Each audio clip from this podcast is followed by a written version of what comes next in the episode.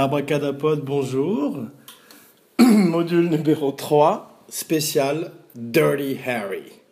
Voilà, en français, Dirty Henry, Henri le Salingue. Voilà, donc euh, spécial Clint Eastwood, spécial Don Siegel. Mais aussi, on va parler un petit peu des autres films comme Magnum Force, euh, The Enforcer, euh, Sudden Impact et The Deadpool. Bon, ils sont un petit peu inégaux en termes de qualité mais on va quand même les évoquer tous les uns après les autres. Mais en particulier Dirty Harry, le premier de la série bien sûr, et un petit peu Magnum Force, qui est peut-être mon préféré aussi. Bon, mais à je ne les ai pas revus depuis longtemps, mais je sais que c'est quand même une mythologie très intéressante. Euh, en parlant de reboot et de, remake difficile à faire, celui-là en serait un, mais bon, pourquoi pas? Il faut toujours être euh, open mind, ouvert d'esprit. On ne sait jamais. Voilà. Toujours est-il qu'aujourd'hui, module numéro 3, une fois de plus, sans mon camarade de jeu, euh, Zuko, Zuko, mon Zuko conspirateur, John Wiki. Voilà, une fois de plus, euh, parti euh, en mission. Je crois qu'aux dernières nouvelles, il était dans, dans la jungle de Bornéo. Voilà, Bornéo to, to be alive, Bornéo to run. Et je crois qu'il survit en buvant sa propre urine également euh, en mangeant des baies sauvages et en léchant euh, occasionnellement un crapaud. Voilà, donc euh, je sais qu'il est un petit peu à la manière d'un d'un Klaus Kinski ou d'un Werner Herzog, c'est-à-dire qu'il est peut-être en train de devenir fou dans la jungle, mais en même temps on sait qu'il a encore dans sa kill list un certain nombre de gens à tuer. Donc Off the Grid, Black Ops, Black Ops, Zuko, Rogue Nation, voilà, donc euh, j'espère qu'il va revenir, qu'il va nous donner des nouvelles, mais au moins pendant un mois, à mon avis, étant donné qu'il a du pain sur la planche, on va pas, euh, on va pas entendre parler de lui pendant un petit moment. Voilà. Donc, Dirty Harry, 1971, Harry Callahan, Don Siegel, spécial Don Siegel bientôt sur Abracadapod. Voilà un metteur en scène qui, à mon avis, est très, euh, comme je le dis souvent, très sous-estimé. Un petit peu à la manière d'un John Carpenter, c'est-à-dire des gens qui sont illustrés essentiellement dans les films de genre, mais en même temps qui ont élevé très souvent des, des films B, je dis ça avec beaucoup d'admiration, au niveau A. Voilà. Donc, euh, ce qui est intéressant, c'est, on va prendre depuis le début, c'est que euh, ça a été très compliqué à monter comme projet de Dirty Harry. Au début, ça avait été écrit euh, pour, ça avait été écrit pour quelqu'un de la cinquantaine, même un peu plus, 55 ans. Et avec Frank Sinatra ou Burt Lancaster, Robert Mitchum, je crois aussi, était pressenti toutes sortes d'acteurs qui euh, ont refusé parce que le film était euh, trop violent pour l'époque. En plus, euh, c'était bon, tiré d'un livre et le, flic, le film, pardon, le flic, lapsus, salope, révélateur. Donc le, film, comme tous les Dirty Harry un peu après, essayait de coller un petit peu à l'actualité. cette, cette actualité-là était le Zodiac Killer, qui était très bien dépeint dans le film de David Fincher, un petit peu chiant, mais quand même David Finchian, mais, mais quand même bien foutu, euh, un de ses meilleurs films, on va dire. Et euh, le Scorpio, le Scorpio Killer du film euh, de Don Siegel, était donc une réflexion sur le Zodiac Killer, et inspiré par le Zodiac Killer qui, quelques années auparavant, avait fait un certain nombre de meurtres à San Francisco, c'est-à-dire donc exactement là où le film avait eu lieu, a, été tourné, le fief de, de Clint Eastwood. Et euh, ce qui est intéressant, c'est que le livre et les premiers scénarios étaient euh, successivement d'abord à New York et ensuite à Seattle. Mais c'est Eastwood qui a voulu déplacer le film sur San Francisco et il a eu raison. D'ailleurs, c'est une très bonne idée. Et ça lui permet d'avoir euh, profité au maximum de la ville pour tous les Dirty Harry suivants. Voilà, probablement en termes de taxes également. ce qui est intéressant, c'est donc effectivement Paul Newman qui a suggéré Clint Eastwood. Voilà, ça. C'est quelque chose que j'ai appris récemment. Et euh, c'est vrai que euh, Sinatra a refusé et euh, Steve McQueen également a refusé. Parce qu'après Bullet, qui était je crois en 68, il voulait plus jouer de rôle de flic. Il en avait marre. Il est, c'était... Tiens, j'ai, lu, j'ai entendu un très bon podcast, je fais une petite parenthèse, qui s'appelle You Must Remember This, et dans lequel il parle de Manson et des répercussions de, des crimes de Manson, et notamment le fait que au moment de l'enterrement de Jay Sebring, Steve McQueen, qui était très ami avec le coiffeur, donc qui était malheureusement sur le lieu du crime avec Sharon Tate, qui était peut-être son amant, mais en tous les cas un très bon ami à elle. Et ben Steve McQueen est allé à l'enterrement avec un revolver dans, son, euh, dans un holster, parce qu'il avait peur effectivement pour sa vie. voilà, petite parenthèse sur euh, Steve McQueen, pardon, et sur Bullet, puisque effectivement, euh, Bullet est un petit peu probablement une des inspirations aussi, en termes de l'utilisation de la ville de San Francisco, pour le film Dirty Harry, voilà. C'est vrai que dans la série, comme je disais, Magnum Force, je préfère, mais Dirty Harry a posé les bases du mythe, et a permis déjà surtout à John Milius, metteur en scène de Conan, d'être, euh, de, participer à l'écriture. Il est uncredited writer euh, sur euh, Dirty Harry, mais c'est lui qui a écrit Magnum Force avec Michael Cimino, qui est mort récemment malheureusement, mais c'est drôle parce qu'en plus de Thunderbolt and Lightfoot, où Clint Eastwood l'a rappelé, donnant sa chance à un jeune metteur en scène avec sa compagnie Malpasso, ben, il était également le scénariste, j'avais oublié, de euh, Magnum Force. Voilà, un des scénaristes en tous cas de Magnum Force. Le deuxième, où tout d'un coup, pour répondre aux accusations de fascisme que Clint Eastwood avait subi dans le premier, il se retrouvait face à des flics encore plus fascistes que lui. Et euh, trois jeunes acteurs qui ont fait carrière après, surtout à la télévision, qui sont Hutch, de Starsky Hutch, qui est euh, David Soul, et je crois un type qui s'appelle Robert Urich, et un autre euh, dont j'ai oublié le nom qui est dans National Lampoon Animal House, le film avec John Belushi. Voilà. Mais il y a eu en tous les cas six, il y a eu six drafts du, du scénario. C'est drôle, même John Wayne avait été pressenti pour le faire. Donc c'est vrai qu'au départ c'était pour un type plus vieux. Et George C. Scott, en 1980, dans un, dans un interview pour Playboy, a prétendu qu'on lui avait offert aussi le rôle. C'est peut-être euh, possible. Il a dit qu'il avait refusé parce que c'était trop violent pour lui. Ce qui est curieux, c'est que peu de temps après, il faisait, ou en tous les cas un petit, petit moment après, il faisait L'Exorciste 3 et euh, Hardcore avant, de Paul Schrader, qui sont quand même des films assez violents aussi. Voilà, en tous les cas, euh, c'est Warner Bros. qui finit par acquérir les droits. Et Eastwood, qui a 41 ans à l'époque, est donc pressenti pour le film. Il vient de. On voulait au départ comme metteur en scène Sidney Pollack ou Irving Keschner. Et même Terrence Malick a écrit un draft du, film. Et il paraît-il que Brando aussi aurait été pressenti pour le rôle. Mais euh, c'est pas sûr. En tout, cas, en tout cas, il n'aurait pas été contacté, à ce qui, ce qui paraît. Mais euh, en tout cas, il aurait été pressenti, mais probablement que, comme, pas mal de rôles, comme de Rocky, à plein de rôles iconographiques comme ça, toutes sortes d'acteurs. Euh, populaires du moment sont pressentis pour le rôle, avant que finalement le, le destin choisisse, euh, ou en tous les cas un metteur en scène choisisse un acteur, souvent pour le meilleur, parce qu'on voit, on voit que Pacino aurait pu jouer Han Solo, c'est intéressant, mais Harrison Ford est très bien à l'arrivée. Voilà, en tous les cas, ce qui est bien, c'est que James Caan a été considéré pour le rôle de Scorpio. Scorpio qui est donc le méchant du film, et qui à l'arrivée finalement est joué par... Euh, euh, Andrew Robinson, Andy Robinson, qui apparemment aurait été choisi parce que euh, je crois que Eastwood l'a vu dans une pièce de théâtre où il jouait un hippie et donc il représentait un petit peu justement les valeurs contre-culture de l'époque. Et Siegel, Don Siegel, le metteur en scène, l'a vu ensuite et euh, lui a dit qu'il avait un visage d'enfant de, cœur. C'est pour ça qu'il lui a donné le rôle du tueur psychotique. Donc ça montre bien la perversité de Don Siegel et surtout ça son intelligence, parce que c'est vrai que souvent le diable est séduisant, et que même s'il fait peur, euh, Andrew Robinson, c'est intéressant d'avoir pris quelqu'un qui n'est pas un monstre complet, mais plutôt quelqu'un qui ressemblerait à un Ted Bundy ou à ces serial killers euh, qui sont plus anodins et plus invisibles, malheureusement, qu'on qu'on pourrait l'imaginer. Voilà.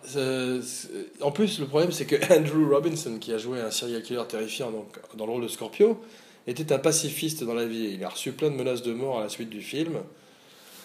c'est drôle parce que, enfin, c'est pas drôle pour lui, mais euh, il dit qu'il a beaucoup souffert du rôle. Voilà. Eastwood avait tourné avec Seagull et euh, auparavant il avait fait euh, The Big Guy avec Seagull et c'était très bien entendu avec lui. C'est donc lui qui l'a amené à la place des metteurs en scène dont Warner Bros voulait auparavant. Et il s'est quand même frité pas mal avec Siegel sur le film, notamment euh, sur la fin, spoiler alert, de 45 ans, au moment où il jette son badge dans l'eau, Eastwood n'était pas d'accord, parce que Eastwood, il pensait que Dirty Harry, Harry Callahan, n'arrêterait, ne, renoncerait, n'abandonnerait jamais la, police, en fait, d'une certaine manière. Et en fait, là où Siegel a été malin, c'est qu'il l'a convaincu en lui disant qu'il n'abandonnait pas, pas la police, mais il se rebellait contre les autorités qui l'empêchaient de mettre à mort ou de tuer ou d'arrêter un serial killer et un malfaisant comme euh, euh, l'horrible Scorpio. Voilà, donc euh, il a réussi à le convaincre. Voilà ce qu'il faut parler. Ah, ils avaient fait aussi un shérif à New York, Coogan's Bluff, avant euh, Eastwood et Siegel. Donc ils avaient déjà un partenariat. D'ailleurs, c'est vrai que au moment de Unforgiven, Eastwood, euh, on peut se rappeler, avait dédié le film à deux metteurs en scène qui avaient marqué sa vie et sa carrière, à savoir bien sûr Sergio Leone et l'autre Don Siegel, avec qui il devrait faire après par la suite l'excellent Escape from Alcatraz, un des meilleurs films de prison, c'est pas la recommandation de la semaine, mais un des meilleurs films de prison pour les amateurs de films de prison. Voilà, il y en a. Ou même de films de prison de femmes. Euh, Jonathan Demi a fait un film de prison de femmes. Je crois que ça s'appelle Caged Heat, mais je suis pas sûr. Produit par Roger Corman. Cher à mon ami Zuko, Zuko, Zuko, Zuko Wiki. Voilà. En tous les cas, euh, ce qui est intéressant aussi, c'est que le film a été très controversé à sa sortie avec. Euh, les féministes qui, euh, et, qui trouvaient que le film était euh, très euh, méprisant vis-à-vis des femmes, à juste titre d'ailleurs, et on les a traités, comme je disais auparavant, aussi également de, pardon, de fascistes, et ça n'a pas empêché le film d'être un succès financier majeur, énorme, et de donner suite à donc trois, trois sequels, dont au moins une de très bonne et peut-être même de supérieure à l'original.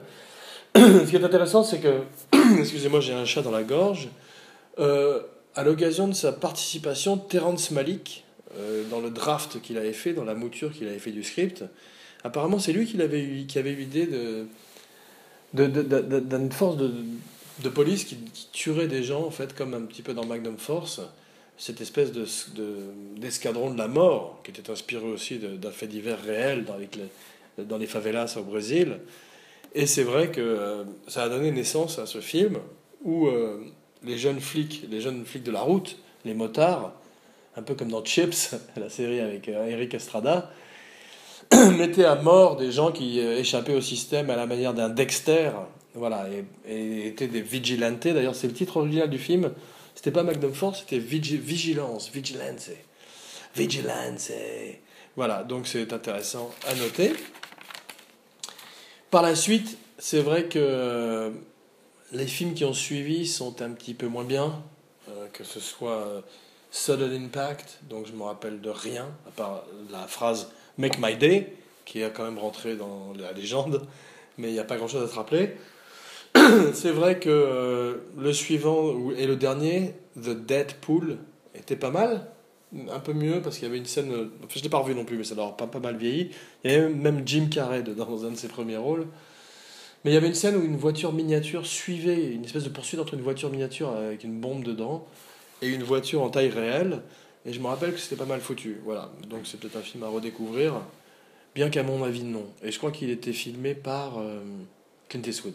C'est drôle d'ailleurs parce que euh, Magnum Force, qui est mon préféré, par la suite, euh, est filmé par Ted Post, mais non, donc plus par Don Siegel qui devait faire Charlie Varick ensuite en 73. Excusez-moi, mais néanmoins, c'est euh, Ted Post. Euh, non, Clint Eastwood a dit par la suite que Ted Post avait filmé 60% du film avec lui et son assistant, je crois Van Horn, qui devait faire The Enforcer, qui est moins bon aussi ben, avait fait euh, la plupart euh, du travail. Donc, et Ted Post a été très euh, en désaccord avec Clint Eastwood par la suite et a souffert beaucoup de ça parce qu'il trouvait que Clint Eastwood était un petit peu léger. En fait, c'est vrai que le petit pépère qui est Clint Eastwood, il se fatigue pas trop, il se foule pas trop toujours parce qu'il fait une prise, paraît-il. Maximum deux. Or, comme on peut le voir dans Sudden Impact, ce Dirty Harry qui est très, qui est très moins bon que les autres, ben en fait, il vaut mieux parfois faire plus de prises que ça, parce que d'après Ted Post, il se satisferait de 70%, alors qu'il faudrait euh, qu'il soit un petit peu plus perfectionniste. Bon, ça l'a pas empêché de faire des chefs-d'œuvre, mais c'est intéressant à noter que ce type qui est sanctifié a aussi des limites. Voilà. Donc, euh, ce qui est euh, intéressant à noter, c'est que son dernier film en tant qu'acteur, Grand Torino, qui ça en revanche est un fantastique film aussi, bah, au début, ils, ont ils ont songé à en faire un Dirty Harry pendant longtemps. Voilà, donc ils, ils ont caressé l'idée, voilà, avec euh, la langue. Non, ils ont caressé l'idée donc de, de, de, faire de ce, ce type euh, Dirty Harry, c'est-à-dire Callahan, à la retraite. Un Callahan très vieux, voilà, donc c'était pas une mauvaise idée, euh, mais euh, ils ont préféré en faire euh, Grand Torino, ce qui n'était pas une mauvaise idée non plus, parce que peut-être que... Mais là c'est drôle parce que la plupart des films de, de Dirty Harry ont commencé par d'autres films, c'est-à-dire c'était, c'était pas fatalement des Dirty Harry, et ils ont été transformés en Dirty Harry, mais c'est souvent le cas d'ailleurs, comme pour les Die Hard. À part le premier Die Hard, les autres Die Hard étaient souvent pensés comme des scripts originaux, et ensuite refondus alchimiquement comme des die hard. D'ailleurs, souvent pour le pire, mais ce sera l'occasion d'un autre abracadapod spécial die hard. Probablement pas d'ailleurs. en tous les cas, pardon, je voudrais quand même parler un petit peu de l'alochifrine, puisqu'on ne peut pas parler de Dirty Harry sans parler de l'alochifrine. C'est vrai que l'alochifrine de euh, Enter the Dragon, Opération Dragon, à Mission Impossible, voilà, à Bullet, passant donc par les Dortiari, a marqué la mythologie du personnage et a marqué l'histoire du cinéma. C'est vrai que c'est un son, je crois qu'il est argentin et arménien, je suis pas sûr, il est peut-être argentien, arménin, l'un ou deux, l'un ou l'autre.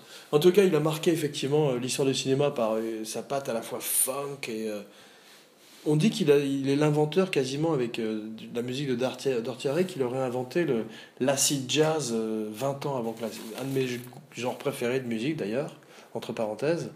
On se dit tout. Hein. Donc, euh, euh, il paraît que l'allochifrine, ce qui ne m'étonnerait pas du bougre, serait à l'origine de l'acid jazz. Voilà. Donc, en tous les cas, c'est pour moi un des grands, grands musiciens, comme euh, John Barry ou comme John Barrymore. Non, comme John Barry ou comme Ennio Morricone, bien sûr, ou Roy Budd, David Shire. Voilà et euh, bien d'autres. C'est un des grands, grands, grands de la. Mais c'est un de mes préférés quand même, parce que comme j'aime beaucoup le funk, euh, c'est vrai que lui a beaucoup fait. Il y a certains passages de Enter the Dragon qui d'ailleurs sont samplés par les rappeurs et qui sont incroyablement funk, incroyablement funk. Je vais le, je vais refaire encore une fois. Incroyablement funk, surtout en termes de, de, de l'utilisation de la guitare wah-wah. Voilà, donc. Euh, Wawa, c'est tout. c'est, où sont les Wawa Mais euh, c'est vrai que on doit lui tirer un grand coup de chapeau parce qu'à mon avis, il a contribué euh, en grande partie au succès de Dirty Harry, voilà, et qui a été un des personnages effectivement clés de la carrière de Clint Eastwood. c'est drôle parce que Clint Eastwood, au début de sa carrière, était. Euh, on, les gens se moquaient un peu de lui. On disait, les critiques disaient qu'il avait deux expressions, une avec chapeau et une sans, je crois, à l'occasion des films de, de Léon. Puis la, première fois où il a été reconnu, c'est en France. Bravo, les Français, je crois, en Europe. Donc ça, c'est bien. Et après, en Amérique, il est devenu euh, une espèce d'icône aussi. Après avoir eu tous les succès critiques, enfin tous les succès surtout euh, avec le public, et après les succès euh, critiques. Mais c'est vrai que là, du coup, la France a été le premier sur le coup pour, reconnaître que c'était un auteur et pas simplement un cow-boy ou un flic. Voilà. En tout cas, je vois pas très bien qui pourrait jouer le rôle de Dirty Harry aujourd'hui. Jeremy Renner, non. Josh Brolin, peut-être. Josh Brolin. Avec. Euh, pour faire une référence à Inherent Vice, le film préféré de mon Zuko conspirateur.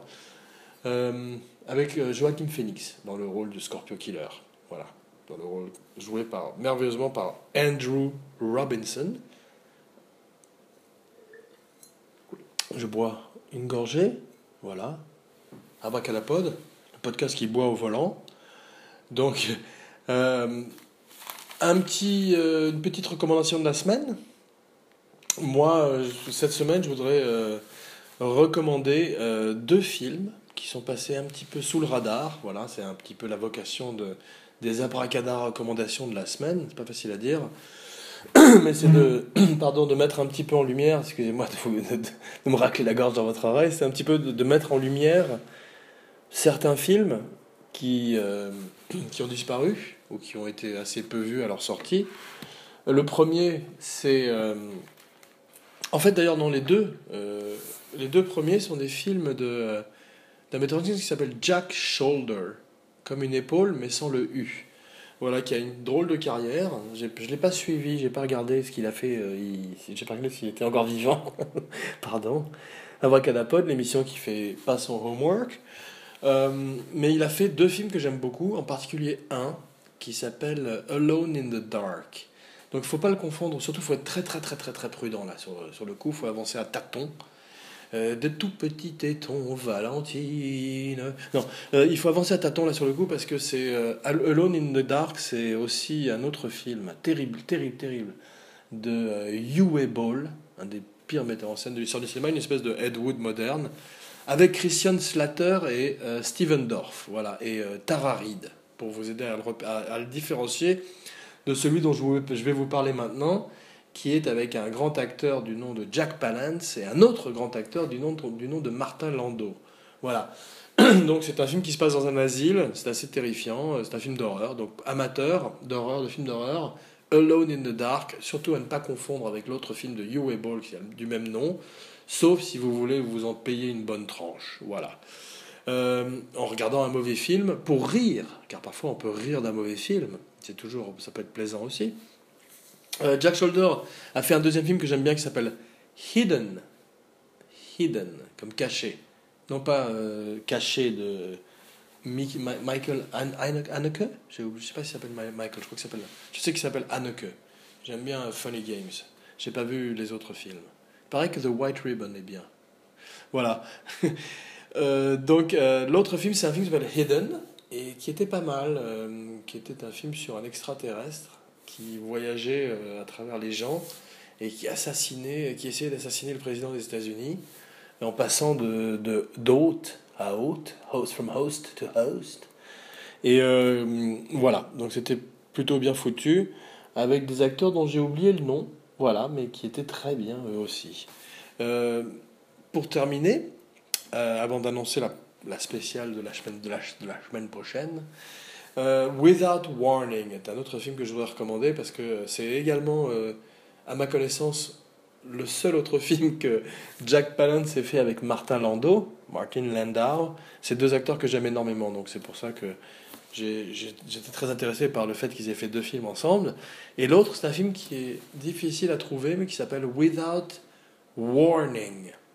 Et Without Warning, sans avertissement, je ne sais pas quel est le titre français mais c'est un petit peu l'ancêtre, l'origine, le blueprint de Predator avec Schwarzenegger.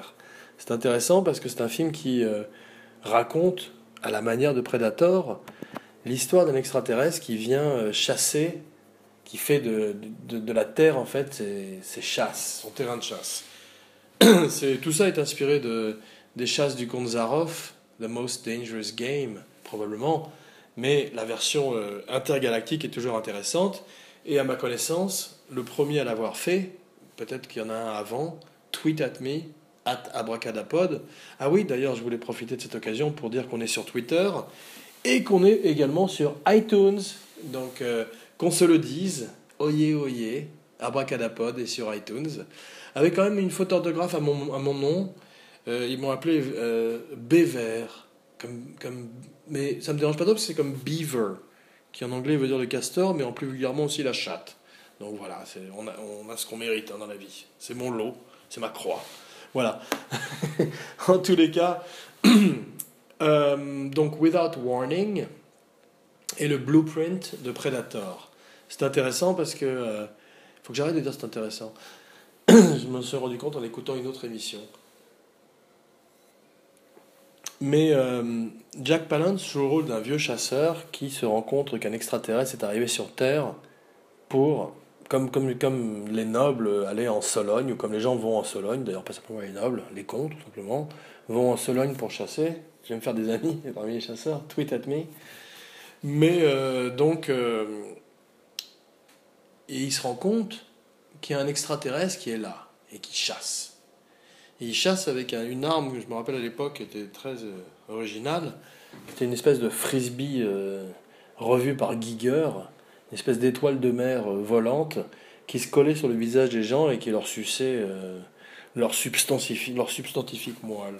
Non, donc il leur suçait la moelle, je crois d'ailleurs, tout simplement on pourrait dire. Ou, ou qu'il les suçait d'ailleurs. Il y en avait un qui a reçu bien. Non, non, non.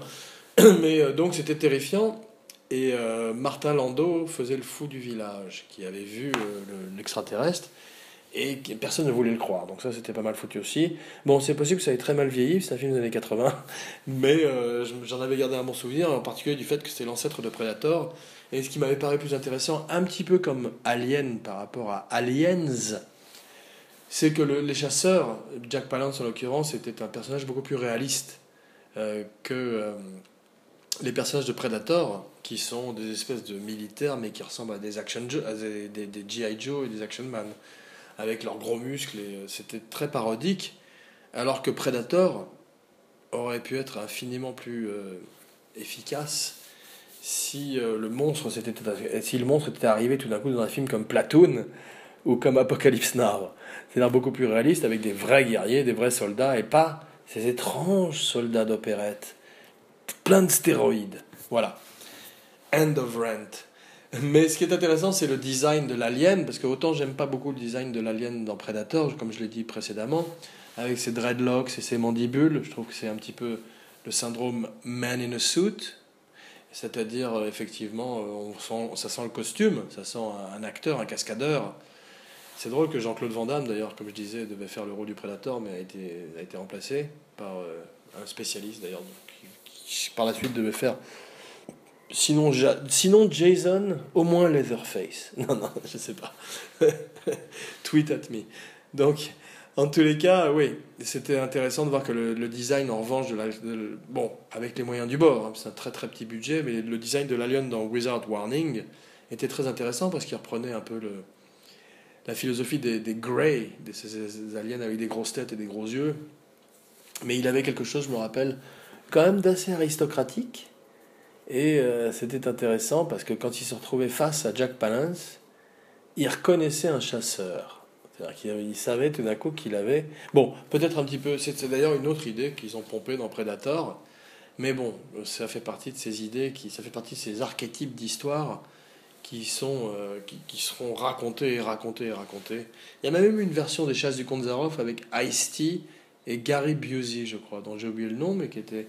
Ça, et une autre avec Jean-Claude Van Damme, pour revenir à lui, qui s'appelait Art Target, produit par Sam Raimi, et qui était le premier film américain de John Woo, qui est assez raté, mais qui est, qui est amusant aussi à regarder, parce que euh, Jean-Claude Van Damme est censé jouer un, Américain, mais euh, un Américain qui vit dans le Bayou, à la Nouvelle-Orléans, et qui s'appelle, je crois, euh, Boudreaux. voilà. En tous les cas, euh, la semaine prochaine, spécial Lee Marvin. Lee Marvin, un acteur que j'aime énormément. Voilà, un héros de la guerre, un tough guy, un badass, comme on dit chez nous, en Auvergne. Et euh, un acteur donc qui mérite, à mon avis, un module du nom du mode numéro 4. Voilà. Donc, euh, je vous embrasse, merci, et euh, signing off, et on se retrouve la semaine prochaine pour le module 4 d'Abracadapod spécial Lee Marvin.